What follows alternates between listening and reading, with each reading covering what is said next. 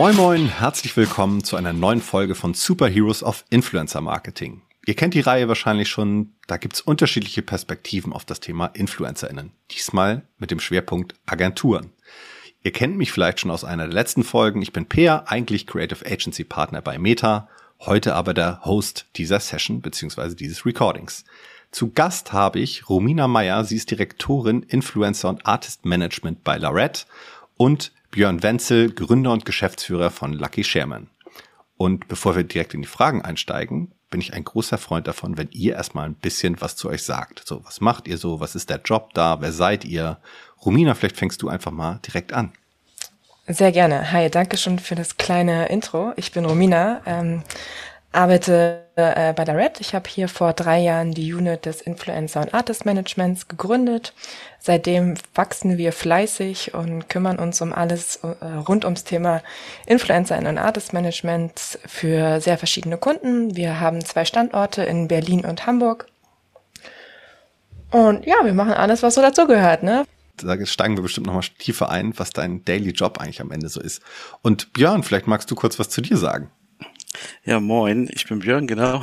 Vielen Dank für die Einladung, für den Podcast. Ähm, Finde ich immer sehr spannend. Mhm.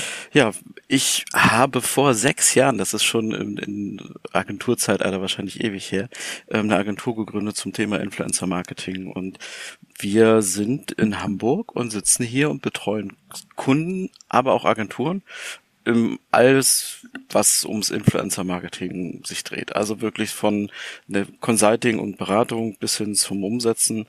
Ähm, da sind wir sehr umtriebig umher, sag ich mal so. Ja, aber wir kommen, glaube ich, bestimmt noch auf einzelne Details und Dinge, die wir tun. Deswegen freue ich mich auf deine Fragen. Ein bisschen Angst, aber ja. passt. Ihr braucht beide keine Angst haben. Die Fragen sind nicht gemeint, die ich vorbereitet habe.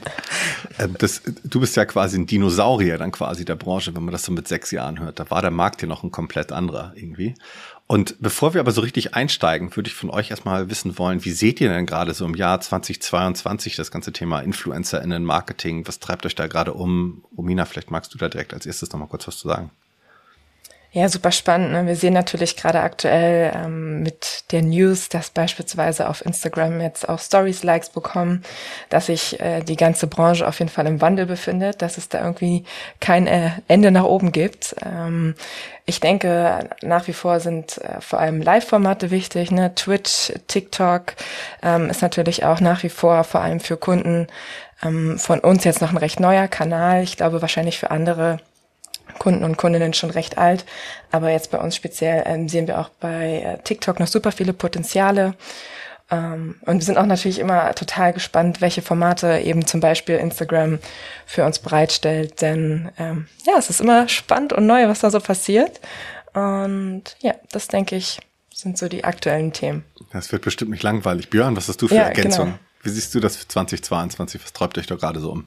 Ich finde das immer ganz spannend, dass man gefühlt jedes Jahr wieder versucht rauszufinden, was ist denn das Neue? Und dabei ist es eigentlich gefühlt so ein stetiges ein stetiges Wachstum, Wechseln und ähm, die Grundthemen sind aber fast sehr ähnlich. Also die Frage beim Influencer-Marketing, wo genau ist das nützlich für Unternehmen?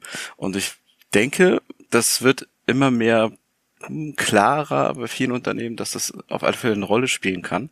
Und wenn es darum geht, junge Menschen zu erreichen, vor allem junge Menschen. Und von den Themen her, die uns umtreiben, glaube ich, geht es wirklich um das Thema Sinnhaftigkeit aktuell. Also dieses Thema, ähm, was sinnvoll ist, auch mit Influencer-Marketing zu vermitteln. Keine Ahnung, ob es Botschaften sind in Richtung ähm, Moral, aber auch sicherlich ähm, nachhaltige Geschichten. Ähm, das wird gefühlt thematisch immer, immer wichtiger. Ähm, und klar von den Netzwerken gefühlt, also das, das merkst du ja auch bei Meta.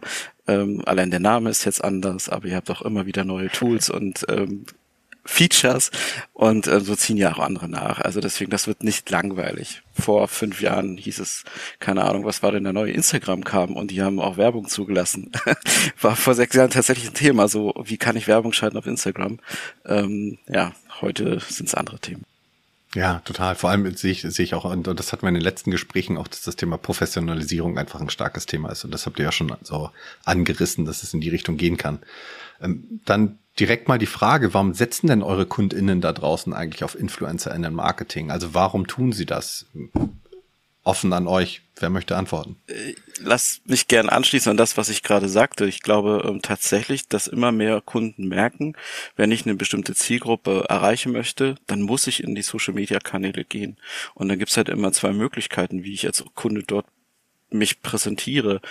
Ja, vielleicht drei. Also man kann eine eigene Webseite machen und versuchen, dass man, also eigene Social Media Seite, ähm, versuchen, dass die Kunden dort sich aufhalten man kann Werbung schalten oder man kann halt mit Influencern was machen. Und ähm, diese Option mit Influencern was machen, ähm, die sehen immer mehr Unternehmen, dass das wirklich etwas ist, wo, vor dem sie keine Angst haben brauchen. Ich glaube, das war früher früher, vor drei, vier Jahren, ähm, sicherlich oft noch ein Thema. So dieses unbekannte Wesen, Influencer-Marketing, diese Gefahren und, und so weiter. Und da ist, glaube ich, viel passiert von Standardisierung hin bis zu Regeln und so weiter, so dass Unternehmen sich mehr, mehr, mehr trauen, auch mit Influencern zu kooperieren und diesen, diese große Möglichkeit wahrnehmen, dort eben präsent zu sein.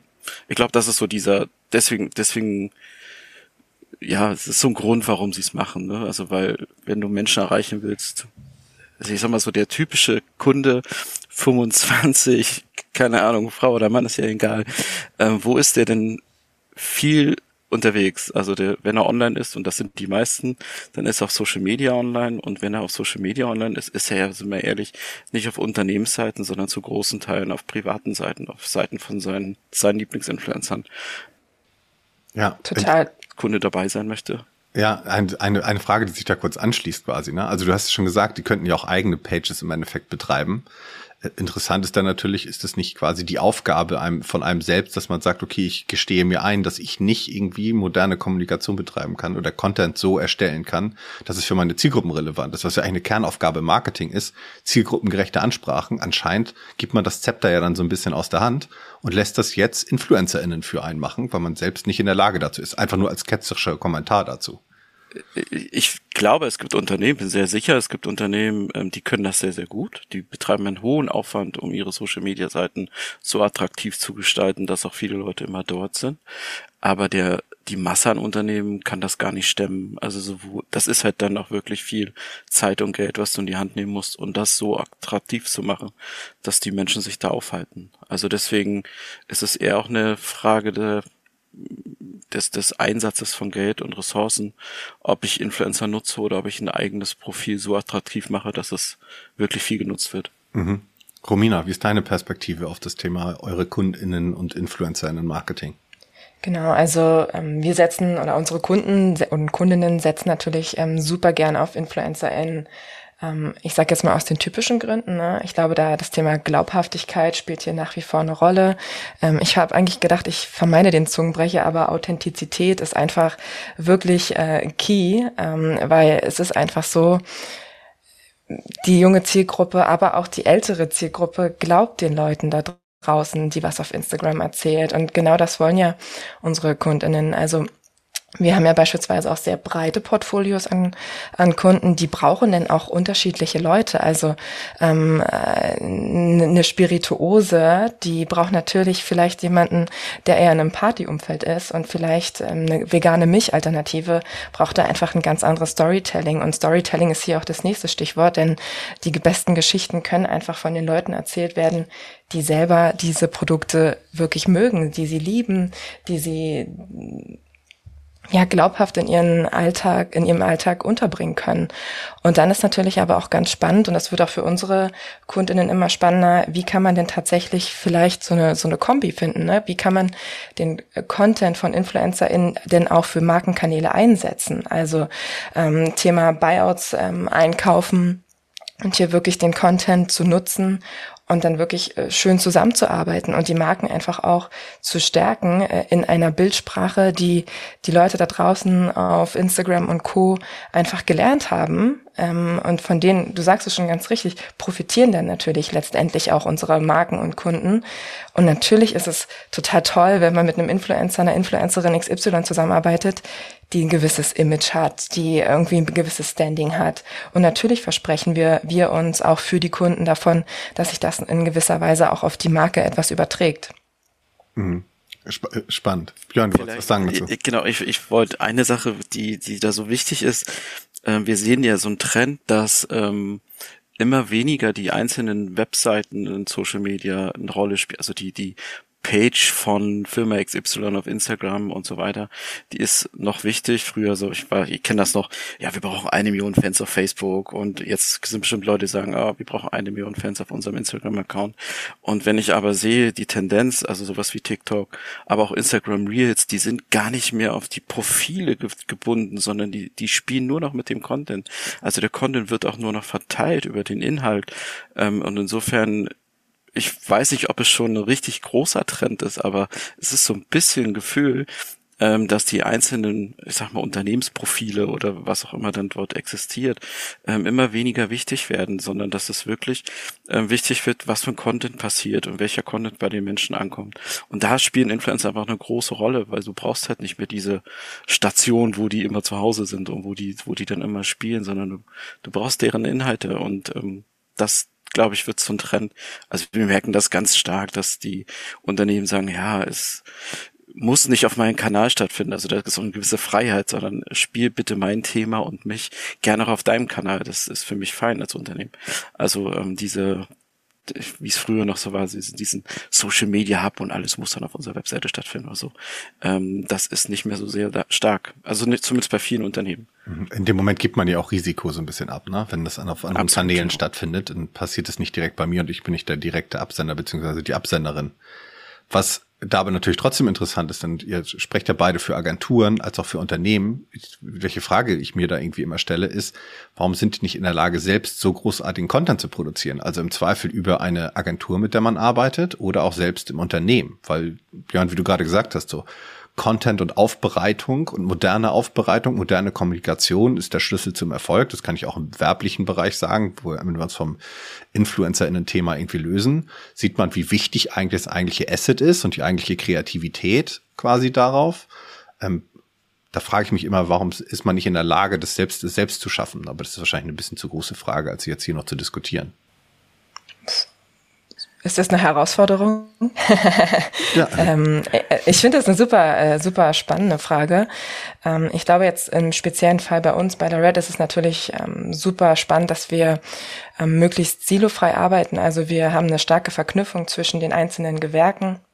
Das heißt, äh, gemeinsam mit der Kreation entwickeln wir beispielsweise Ideen, ähm, äh, die dann natürlich auch strategisch ausgespielt werden, die ähm, mit Media gepusht werden. Also das ist alles ähm, verzahnt. Ich will nicht ausschließen, dass das auch ähm, ein, ein, ein Kunde oder ähnliches selber könnte, aber das ist, denke ich, ähm, jetzt in unserem Spezial speziellen Fall auf jeden Fall ein, ein äh, guter Vorteil. Und dann darf man auch auf jeden Fall nicht unterschätzen, äh, das ist auch für uns super wichtig, das Thema Netzwerk. Klar kann man als Kunde sagen, oh klar, ich mache das jetzt hier selber, ich schreibe Person XY mal an. Aber natürlich ist es super gut, wenn man vielleicht durch eine langjährige Zusammenarbeit, also ich beispielsweise komme eigentlich ursprünglich aus der PR, äh, bin seit zehn Jahren in der PR, da habe ich natürlich eine Connection. Damals war Influencer in Management noch sehr stark daran geknüpft. Äh, das ist einfach gut. Damals gab es natürlich noch viel mehr Events, dann kennt man die Leute. Ne? Und das ist einfach auch eine persönliche Geschichte, die da eine sehr große Rolle spielt. Also dieses Thema Relations ist in meinen Augen auf jeden Fall nicht zu unterschätzen. Es ist einfacher, wenn ich mal jemandem kurz eine WhatsApp schreibe und sag, hey, du, wir haben hier ein geiles Produkt, hast Bock drauf, ähm, anstatt dann Kunde klingelt und sagt, hey, das geht natürlich auch, ne, kommt natürlich auch immer auf den Kunden und die Kundin an. Aber ich denke, das Thema auf der einen Seite ähm, die Verzahnung von verschiedenen Gewerken und so die Potenziale bestmöglich auszuschöpfen und möglicherweise auch schnell reagieren zu können, wenn man merkt, hey, irgendwas funktioniert nicht so gut oder der Content muss in eine oder diese Richtung ähm, vielleicht angepasst werden, aber eben auch dieses Thema starke Relations zu haben, gutes Netzwerk zu haben und das ist, glaube ich, ein guter Mehrwert ähm, von einer Agentur gegenüber, wenn jetzt ein Kunde irgendwo klopft und sagt, lass mal was Geiles zusammen machen.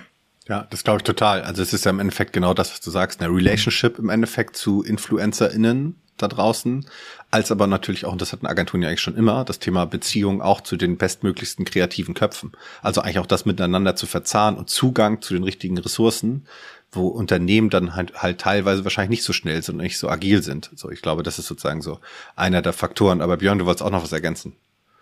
Genau, ich dachte jetzt deine Frage auch so verstanden, warum Unternehmen das, äh, das Produktion von Sachen nicht eigentlich auch selber übernehmen oder so. Zum Beispiel auch das, genau. Ähm, oder die Agenturen genau. das nicht auch irgendwie in der Art und Weise aufbereiten genau. können, wie InfluencerInnen das gerade tun. Hm. Ich glaube also zum Teil geht das, aber das ist sehr aufwendig. Das hat ja schon gerade gesagt. Also die Produktion, regelmäßig was zu produzieren, sich auch regelmäßig neue Dinge zu überlegen. Das hängt ja ein bisschen davon ab, was man, was man ja zwar auch für ein Produkt hat. Also wenn ich keine Ahnung, einen Kugelschreiber habe, mir jede Woche was Neues zum Kugelschreiber auszudenken, ähm, wird vielleicht schwierig. Also das, das ist halt aufwendig. Und ähm, ich glaube, der größte Punkt ist, warum Unternehmen das nicht alleine machen können, ist halt, ähm, wie kriegst du Leute dazu, die sich das anschauen? Und ähm, da haben die Influencer halt diesen großen Vorteil, die bringen halt die Leute mit. Und wenn du jetzt, nehmen wir eine Unternehmensseite von ich will jetzt kein Unternehmen bashen, aber nehmen wir mal Bosch, so ist ein nettes Unternehmen draußen in dieser Welt. Mhm. Ähm, die machen bestimmt Content auf ihren YouTube-Kanal, wie sie ihre Küchengeräte funktionieren und so weiter. Toll. Aber wer geht denn dahin und schaut sich das an? Höchstens, um mal zu gehen, zu schauen, wie so ein Produkt funktioniert und so weiter. Aber eine Produktneuanführung wird er sich erstmal per se wahrscheinlich wenige Leute anschauen, weil die sagen, die wissen das ja nicht. Woher sollen sie es wissen? So, und ähm, da sind Influencer total sinnvoll, weil die ähm, quasi ihrer Community was zeigen und sagen, hey, hier gibt's was Neues und guckt euch das mal an. Und ähm, diesen, diesen, ich sag mal, ständigen Zulauf von neuen Menschen, neuen Kunden, wie auch immer, ähm, das kann halt durch Influencer generiert werden. Es gibt ganz, ganz viele Unternehmen, die ja auch schönen und sinnvollen Content machen. Aber die haben immer die große Herausforderung, die machen, ich kenne so viele Unternehmen, Banken auch, die machen Content, wo du denkst, wow, cool. Und die sagen, ja, hat 300 Views gehabt, das Video, wo ich denke, naja, wusste halt niemand was davon, dass ihr das Video habt. Und da helfen Influencer stark, ähm, um solche Sachen bekannt zu machen. Ich glaube, das ist ein großer, wichtiger Aspekt. Und eine Sache ergänzen, natürlich sind Influencer, die erfolgreich in ihrem Kanal sind, ob es auf TikTok ist, auf Instagram, wissen, was auf dem Kanal funktioniert und wissen, wie es funktio wie es auch herzustellen ist. Ich glaube schon noch, dass Produktionsunternehmen das gut können, aber so ein Influencer hat das dann verinnerlicht, ne? Der lebt diesen Kanal und der kann das natürlich von sich auch sehr viel besser als irgendjemand, der es im Auftrag mal für den Kanal macht. Mhm. Du hast gerade, ja. du hast gerade so eine Erfolgsmetrik angesprochen, wie irgendwie für ein Unternehmen, das hatte nur x 100 Views oder sowas. ähm, jetzt können wir darüber streiten, was Metriken und KPIs sind und was wirklicher Erfolg ist, aber das, das führt mich eigentlich zur nächsten Frage. Also, wie erfolgreich sind die Maßnahmen denn, die ihr im Bereich von InfluencerInnen Marketing macht, so auch im Vergleich zu anderen Kanälen? Oder wie ist das so? Könnt ihr eine Aussage dazu treffen, wie das so im Gesamtmarketing-Mix ist? Ist das so ein, sind wir da in so einem Promillbereich, Prozentbereich, 50 äh, Prozent, 10 Prozent? Vielleicht könnt ihr mal gerade das Thema so Erfolg im Vergleich zu anderen Maßnahmen irgendwie mal ein bisschen darlegen. Boah, das ist gar nicht so einfach, weil es so, glaube ich, so, so verschieden ist. Ähm, was ist Erfolg, ne? Also, ich glaube, das ist extrem verschieden oder abhängig von dem Unternehmen oder der Art und oder der Branche, in der du unterwegs bist. Ähm, Erfolg im Vergleich zu anderen Kanälen ich sag mal so, du hast immer verschiedene Ziele und, und ich glaube, das Wichtigste, was wir machen müssen und was auch unser wichtiges Ziel als Agentur, glaube ich, immer ist, ist Erwartungshaltung zu abzugleichen und zu sagen, hey, was ist dein Ziel? Okay, das kannst du erwarten und das können wir erreichen. Also wenn es darum geht, Zielerreichung, wenn man vorher wusste, was für ein Ziel da ist, dann ist Influencer Marketing aus unserer Sicht mittlerweile sehr gut steuerbar. Also du kannst sehr gut Reichweitenziele erzielen, du kannst sehr gut Zielgruppen erreichen ähm, oder Interaktionen, sowas wie Klicks meinetwegen auch. Ne?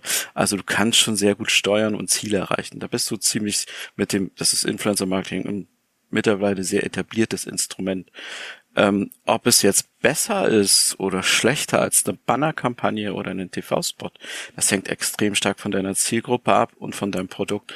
Ähm, ich sag mal so, wie kann man das überprüfen? Du kannst jetzt einfach nur sagen, damit habe ich eine Million Leute erreicht und damit nur 50.000. Das ist aber am Ende meist eine Frage des Geldeinsatzes. Ähm, und bei anderen Dingen kann man eine Marktforschung machen. Wir machen seit so zwei, drei Jahren, fast vier Jahren immer mal wieder Marktforschung, wo wir vorher Leute fragen und nachher Leute fragen und sowas wie Brand Uplifts und so messen. Und da sehen wir, dass Influencer Marketing das kann. Ob es das besser kann als, als andere Maßnahmen, da habe ich bisher wenig Studien gesehen oder wenig Studien mitmachen können. Ähm, wir, wir können es in unserem eigenen Saft, sage ich mal, immer sehen, dass es funktioniert, auch mit teilweise echt, echt überraschend guten Ergebnissen. Ähm, aber ich kann das schwer, es ist schwer zu vergleichen. Es ist ein bisschen Äpfel mit Birnen. Aus meiner Sicht. Mhm. Also genau, aber genau du sagst den validen Punkt, ne? Also zu sagen, ich, ich schaue nicht irgendwie, wie günstig habe ich jemanden erreicht oder sonst was, sondern ich schaue nachher, hat das in irgendwann einen Brand-Uplift oder sowas irgendwie ermöglicht. Und dann spielt natürlich Reichweite nachgelagert eine Rolle, weil es bringt mir einen Brandlift bei zehn Leuten, wenn ich den Brandlift als weiß nicht, Milchhersteller oder irgendetwas anderes im FMCG-Bereich irgendjemand oder Absolut. im Alkoholsegment irgendwie, wenn ich da eine breite ja. Zielgruppe habe, dann muss ich das natürlich auf breiter Basis irgendwie machen. Aber ich glaube, das sind schon das ist eigentlich das Thema Definition von Erfolg ist, glaube ich, ganz wichtig, weil wenn ich häufig manchmal nur so höre, dass es nur so um Engagement-Metriken geht oder nur so um Reichweiten-Metriken, dann ist das halt an sich gesehen erstmal noch kein echter Erfolg. Aber Romina, du wolltest sicherlich auch eben noch was ergänzen. Genau, also ich finde, ähm, Björn, du hast da schon ähm, ganz richtige Sachen gesagt, ne? Oberste äh, oder die, die Grundlage bildet natürlich immer die Zielstellung. Was möchte der Kunde, was möchte die Kundin? Und ich glaube, vor allem als Agentur hat man hier auch die Aufgabe, vielleicht zu sagen, du pass auf, das hört sich wahrscheinlich total schön an, jetzt hier Riesenreichweiten oder XY, aber was brauchst denn du wirklich für dein Produkt? Was brauchst denn du? Brauchst du hast ein neues Produkt? Ist es da jetzt gerade wichtig für dich, dass das jetzt viele Leute sehen, was ich jetzt zum Beispiel unterschreiben würde, oder ist es jetzt wichtig, dass es äh, sofort gekauft wird? Natürlich ist es total schön, wenn man jetzt vielleicht auch mal an so einem Funnel entlang denkt, ne? Das ist absolut. Aber ich glaube, hier ist auch wirklich das Wichtige von der Agentur, eben beratend zur Seite zu stehen und zu sagen, was ist dein Ziel? Und InfluencerInnen können hier auf jeden Fall in vielen Punkten einen Haken machen. Aber äh, wie Björn sich das aus, ich, man kann jetzt irgendwie nicht sagen, immer wieder hier und ich sage, bash, ich, ich bash jetzt hier gegen TV-Spot, weil es kommt immer auf die Zielgruppe an, es kommt auf die Zielstellung an. Und deshalb finde ich, kann man da auch keine harte Aussage treffen. Ja, interessant, weil du gerade Zielsetzung ansprichst von, von, von den Unternehmen, mit denen ihr irgendwie arbeitet, also von den PartnerInnen da draußen, als auch wahrscheinlich die Zielsetzung von InfluencerInnen. Was sind denn so die typischen Zielsetzungen gerade von den Unternehmen, mit denen ihr arbeitet? Also mit welchen Zielen gehen sie denn auf euch zu und sagen, wir hätten gerne eine InfluencerInnen-Kampagne von euch oder eine Maßnahme? Überraschenderweise ganz oft einfach nur die Tatsache, dass man Influencer machen möchte. also das ist dann das auch cool. ein Ziel, was das ist dann ein Ziel, was können wir meistens ganz einfach erreichen. Ähm, aber ähm, da, da fängt es dann eben an. Also ähm, das ist natürlich sehr unterschiedlich. Ne? Unternehmen, die das schon gemacht haben ähm, und, und die haben in der Regel sehr viel konkretere Ziele, die wissen das auch einzuschätzen. Ähm, bei vielen Unternehmen, die das, ähm, und das gibt noch mehr als genug, die, die das gerade erst anfangen oder auch versuchen, in ihre reguläre Mediaplanung mit zu übernehmen, ähm, da sind die Ziele stark abgeleitet von klassischen Mediazielen oft aus unserer Erfahrung. Also das, was wir so bei Agenturen sehen, wenn wir Aufträge von Agenturen bekommen. Da geht es um Reichweite in bestimmten Zielgruppen vielleicht mal noch ähm, Klicks auf Webseiten bei, bei ganz krassen Sachen, ähm, wird uns, werden wir angefragt, so von wegen, ja, und Leads und Sales und CPO und so weiter. Ähm, und also da ist oft gar nicht unbedingt ein Verständnis fürs Influencer-Marketing da, sondern da werden Ziele abgeleitet von bestehenden Mediaplänen oder, ähm, und sagen, ja, das Budget, was wir sonst hier im Banner ausgegeben hätten, machen wir jetzt mal an Influencern. Bei dem Banner wollten wir eine Million Reichweite haben, also bei Influencer jetzt auch. Ähm, und dann wird auch oft vergleicht, was genauso viel kostet oder nicht. Oder ja, also deswegen mh, da ist noch viel Arbeit für uns, ähm, um den Unternehmen auch zu erklären, also ich eben ganz, das ist mir ganz wichtig, ein Beispiel, also gerade wenn es ums Thema Reichweite gibt. Ich kann als Influencer-Marketing-Agentur ähm, eine Million Reichweite für ganz, ganz wenig Geld besorgen. Das ist dann, ist dann Bullshit-Content von Influencern, die keiner eigentlich wirklich sehen will, die aber viele sehen und also wirklich so, also ich, ich, ich kann das machen. Ich kann also quasi billig Reichweite einkaufen. Das ist halt auch immer so die Sache. Aber wenn ich zum Beispiel eine sehr sinnvolle Kampagne machen will, ich möchte einen Influencer haben, der hohe Qualität hat, die, wo ich auch das Gefühl habe, dass der ähm, das mit ja, Herz und Verstand und Liebe macht. Ähm, und das kommt ja dann noch bei den Kunden an wird das teurer werden, als wenn ich einen nehme, der alles für Geld macht, aber viel Reichweite hat vielleicht, ne? Und der dann sagt, oh, okay, ähm, ich mache das einfach. Und ähm, das ist ein großer Unterschied. Also es ist schon eine Qualitäts, also die Qualitätsziele, ähm, die sind oft nachgelagert aktuell noch was ich schade finde, was es uns manchmal schwer macht, Dinge zu erklären.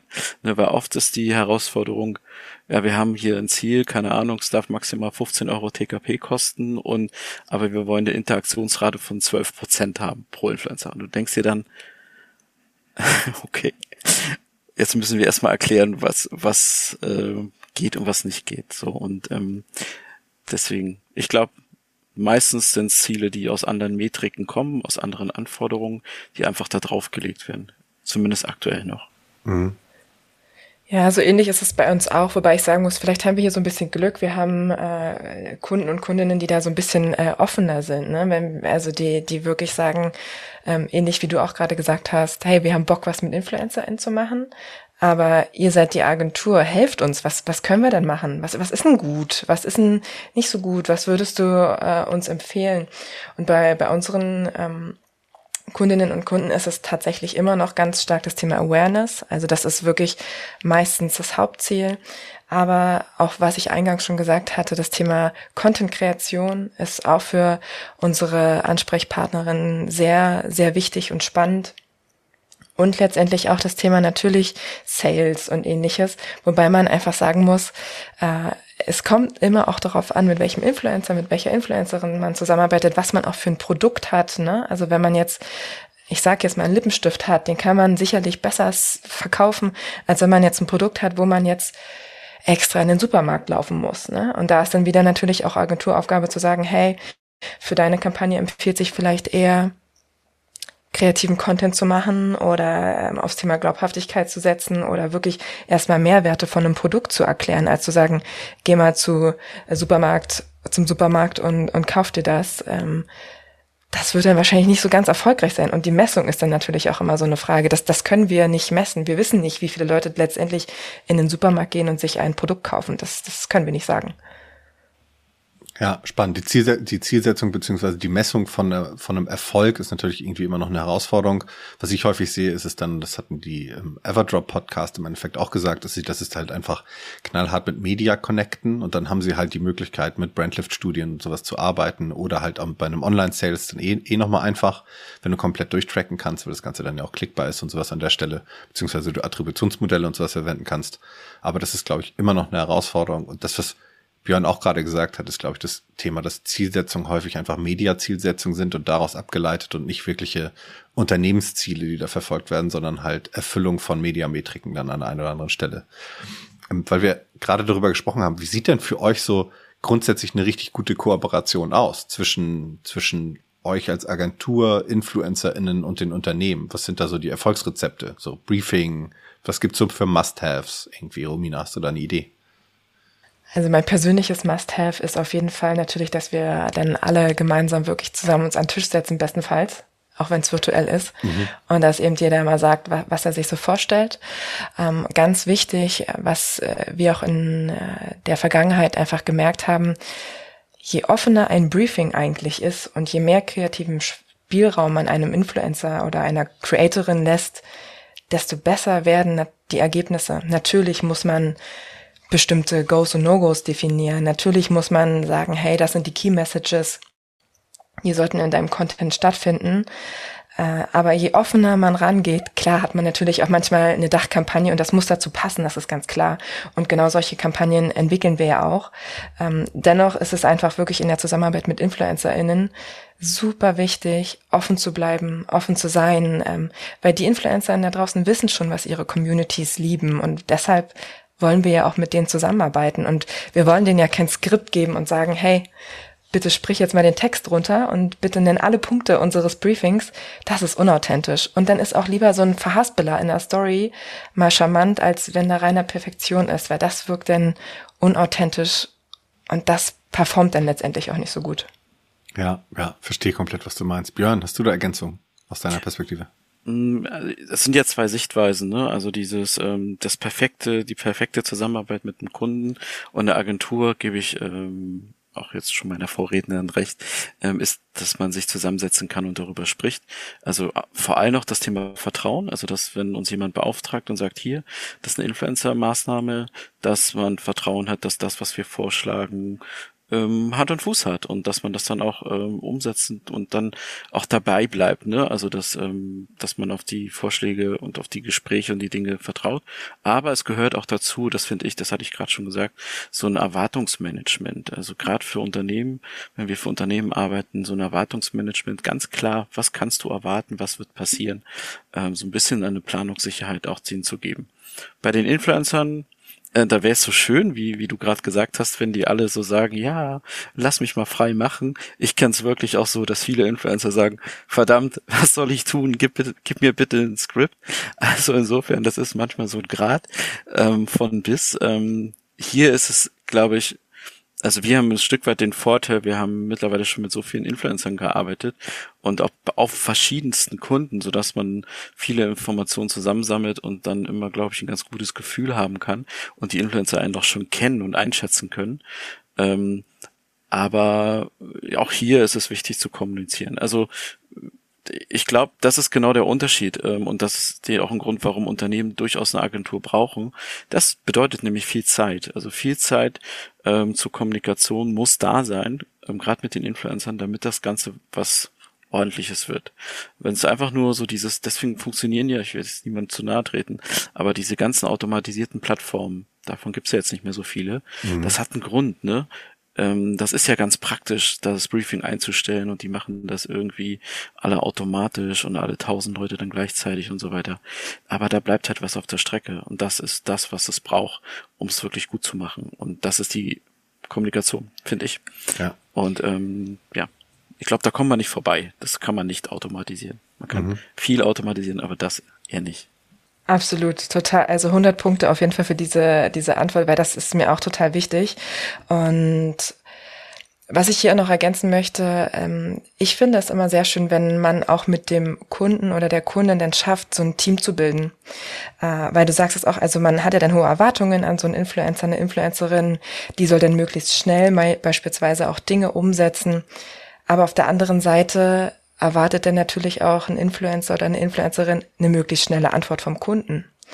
Und das ist, das ist ganz wichtig, ne? dass man dann irgendwie versucht, gemeinsam an einem Strang zu, äh, zu ziehen und sich auch bewusst zu machen, klar, wir holen jetzt einen Influencer dazu, der bekommt auch Cash und der soll auch natürlich abliefern, klar, jetzt mal ganz hart gesagt. Mhm. Aber auf der anderen Seite ist es auch total wichtig, dass man einen Influencer oder eine Influencerin wirklich als Teammember sieht. Ne? Die, die wird ja Teil der Marke, die wird Teil der Story. Und genau so sollte man die Person auch behandeln, einfach wie eine Kollegin oder einen Kollegen. Und ja. Ja, man muss, ich, das finde ich auch richtig, aber man muss auch immer diese Ehrlichkeit haben. So, also ich finde zum Beispiel so ein Element, äh, was total oft passiert, dass Kunden Influencer haben wollen und du sagst, oh, der könnte auch passen.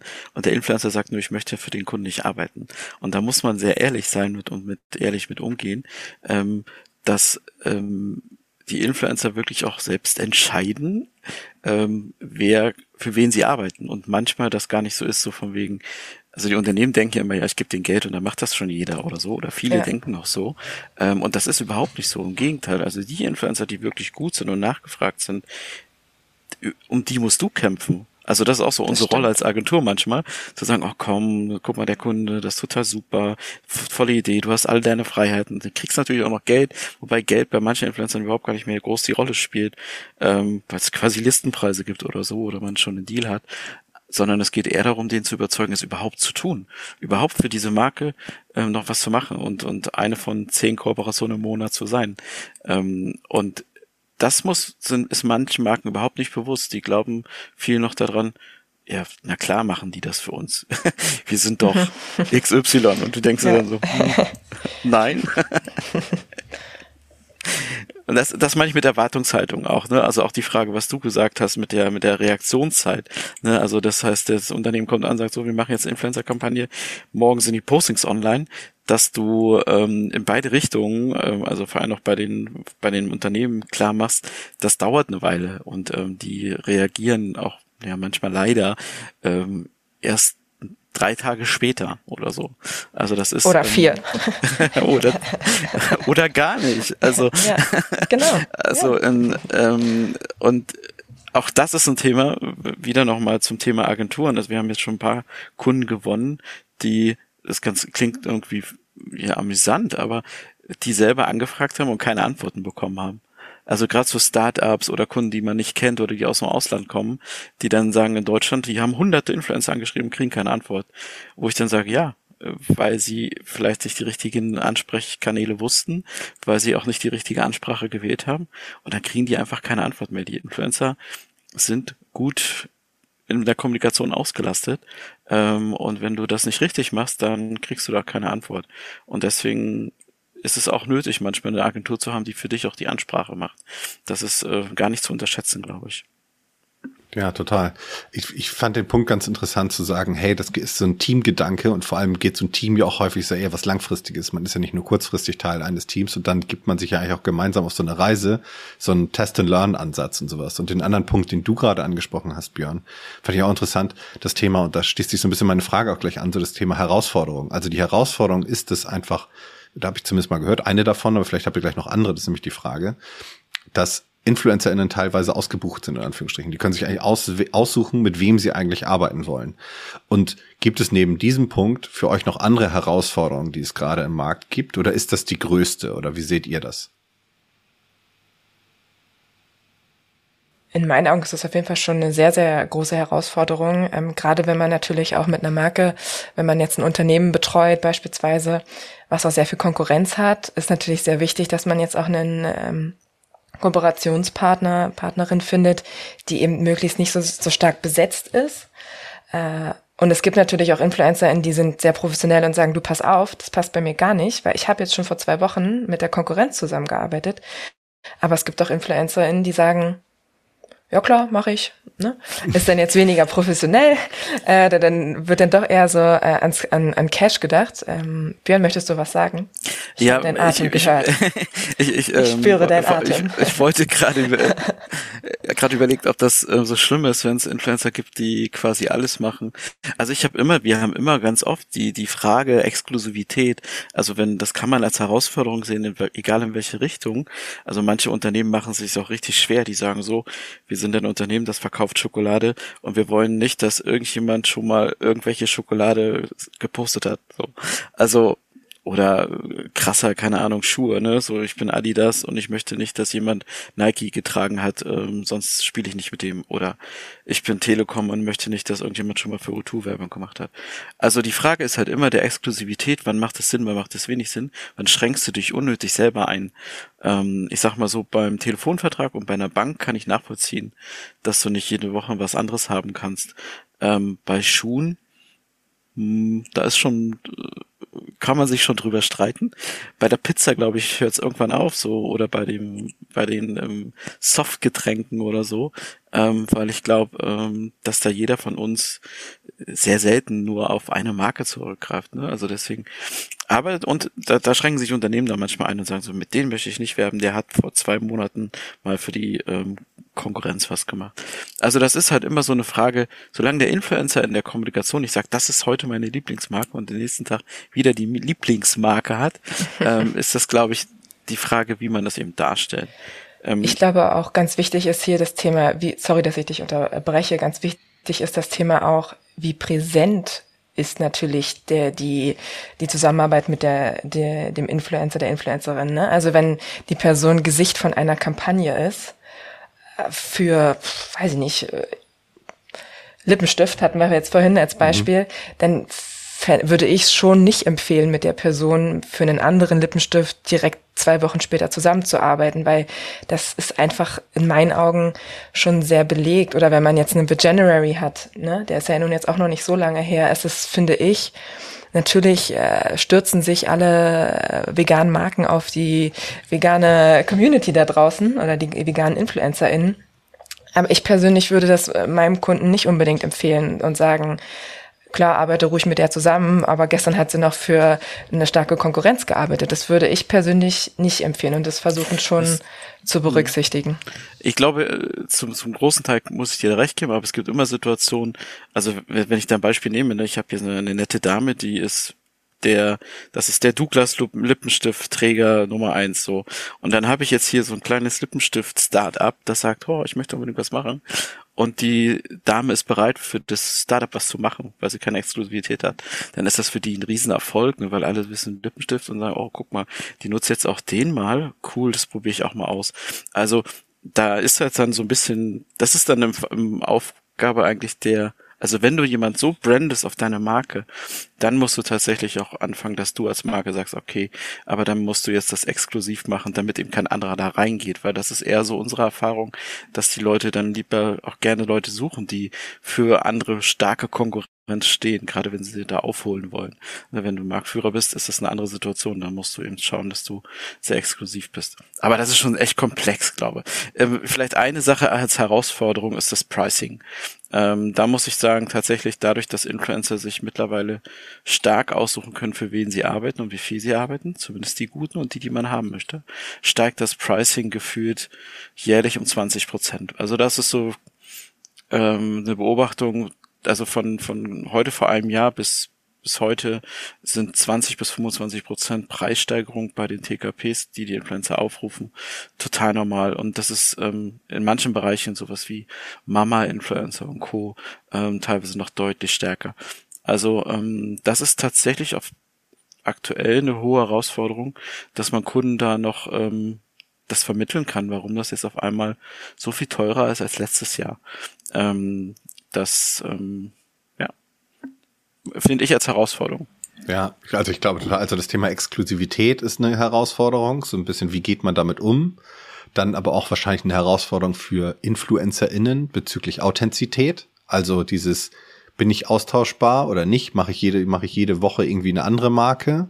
So, mal gibt's Ausnahmefällen, da passt das, bei dem anderen nicht. Ich glaube, das muss man irgendwie ausbalanciert betrachten. Aber der Preisanstieg ist natürlich enorm. Ne? Jetzt müsste man ja fast darüber nachdenken, als ihr als Agenturen, die sich da besonders gut auskennt, beziehungsweise VertreterInnen von Agenturen, äh, wie schaffe ich es eigentlich, den Markt gegebenenfalls zu bereichern? Also müsste ich nicht eigentlich Academies gründen und Schools oder wie auch immer oder Universities, wie wir die auch immer nennen wollen, um, Björn, du hattest gerade das Beispiel äh, Mama-InfluencerInnen, äh, wie kann ich da einen größeren Markt ausbilden? Was natürlich bei Mamas jetzt ein bisschen schwierig ist, da gibt es noch einen zweiten Faktor abseits des äh, Umgangs mit den Social-Kanälen, die da eine Rolle spielen. Aber äh, das ist natürlich interessant, ne? Also wie macht man den Markt eigentlich größer, damit es nicht irgendwann einen Tipping Point erreicht und der Markt einfach zu teuer ist und die Schraube überdreht ist. Ich glaube, das wird, das wird uns wahrscheinlich dann auch irgendwie in den nächsten Jahren noch begleiten. Das Thema Zugang zu den InfluencerInnen, wie schaffe ich es, in eine der zehn Kooperationen pro Monat reinzukommen und wie kann ich das auch noch budgetär vernünftig abbilden? Und bestenfalls hat man natürlich hier schon sehr früh seinen äh, Schuh in der Tür und hat die Person vielleicht schon mal früher für eine Kampagne gewonnen äh, und kriegt dadurch natürlich auch ein besseres Pricing. Also das ist natürlich dann wieder der Punkt Relations. Ne? Wenn auf, auf der einen Seite sagt dann vielleicht der Kunde, hey, das letzte Mal hat die Person doch aber nur x Euro gekostet. Wieso ist es denn jetzt so teuer? Äh, aber da ist es einfach auch die Erfahrung, die wir gemacht haben, wenn man sagt, hey, äh, wir sind jetzt schon so lange Kooperationspartner, Partnerinnen, du kannst uns vertrauen, da kommt wieder der Punkt Vertrauen, da kommt dann auch noch was nach. Das ist jetzt nicht nur, wir wollen hier den Preis drücken und äh, das Beste rausholen.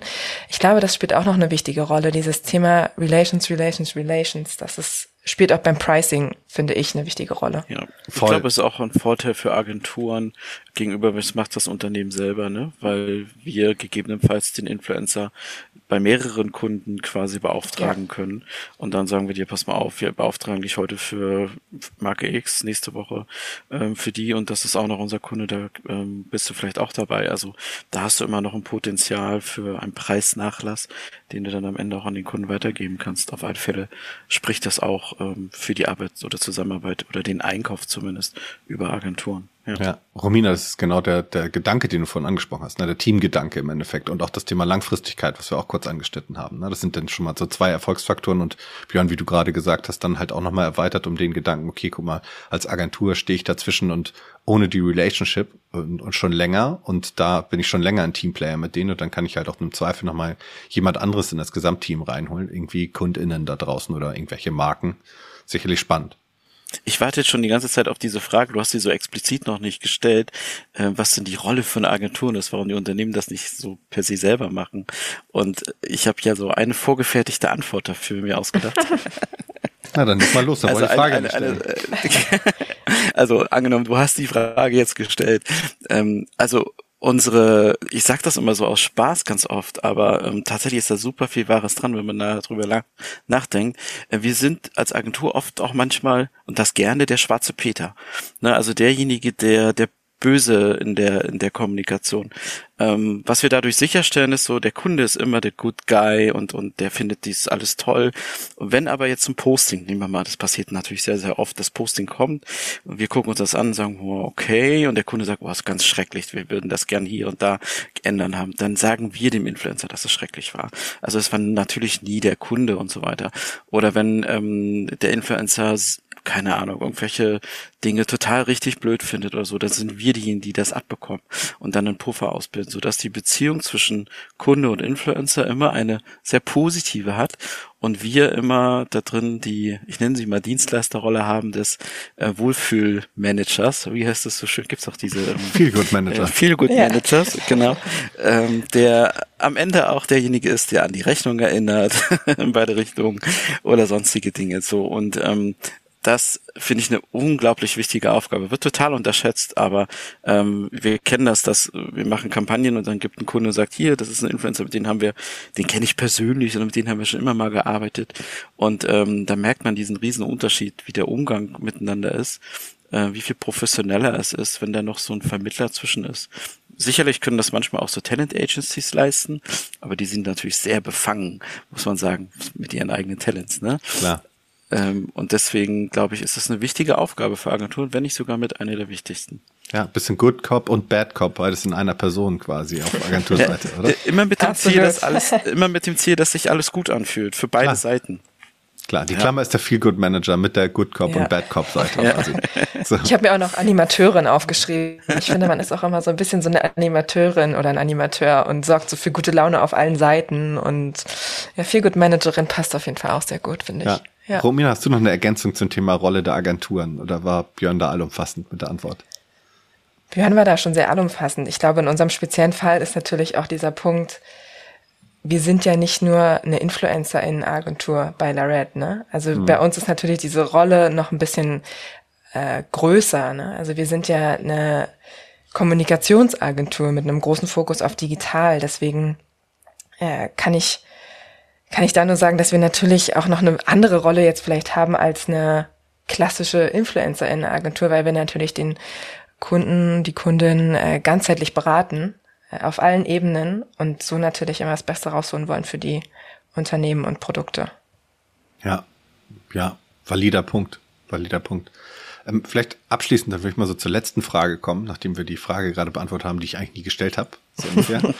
ähm, Abschließend vielleicht mal so der Blick in die Zukunft. Was glaubt ihr, was dieses Jahr, aber was auch die, über die nächsten Jahre, was so passieren wird? Was sind so Entwicklungen im Influencer-Marketing-Bereich? Was wird da so passieren?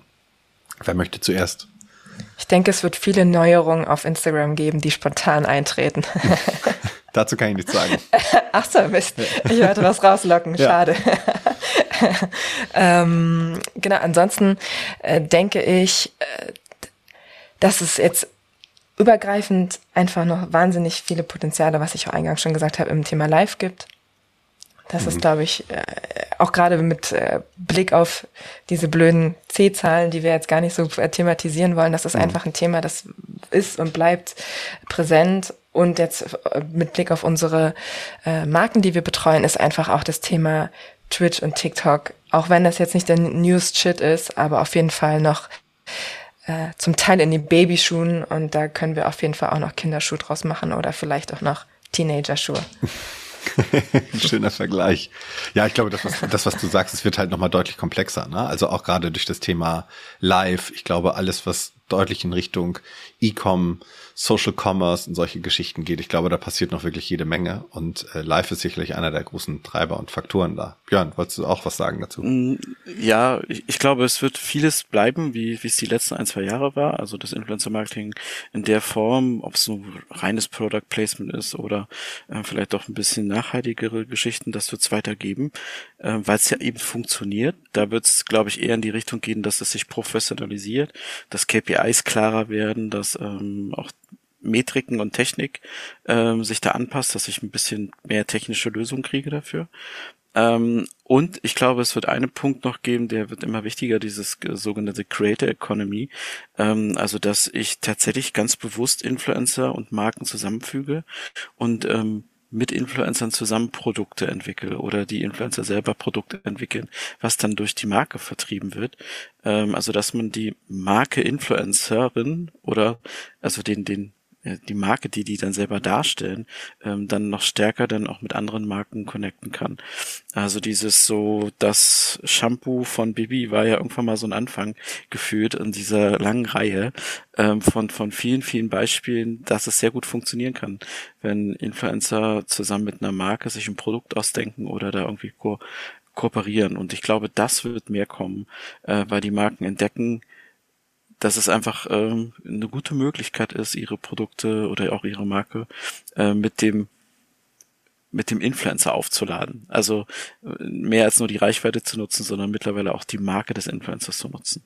Ja, so ein bisschen schon fast ähm, wie den Testimonial irgendwo, wie es früher im Fernsehen war oder so. Ja. ja.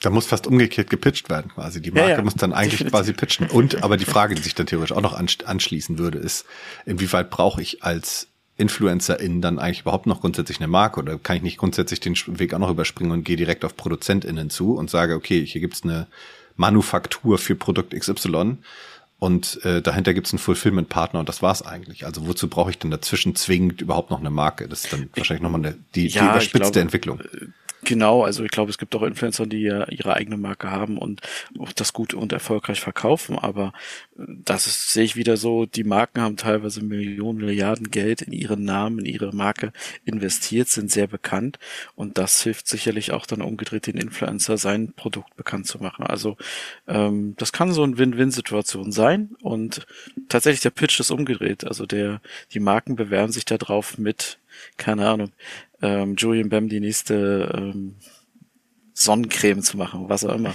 Ja, und dann muss man mal gucken, mit wem man die macht, so der Motto. Also, wenn da so ein Influencer ist und eine coole Produktidee hat, ähm, dann kann der auf Marken zugehen und sagen, hey, ähm, ich würde gern mit euch zusammen das Produkt machen. Und ich glaube, das wird mehr werden. Ähm, nicht, also nicht nur den Influencer auf der Verpackung, sondern dass die wirklich involviert in, die, in das Produkt sind.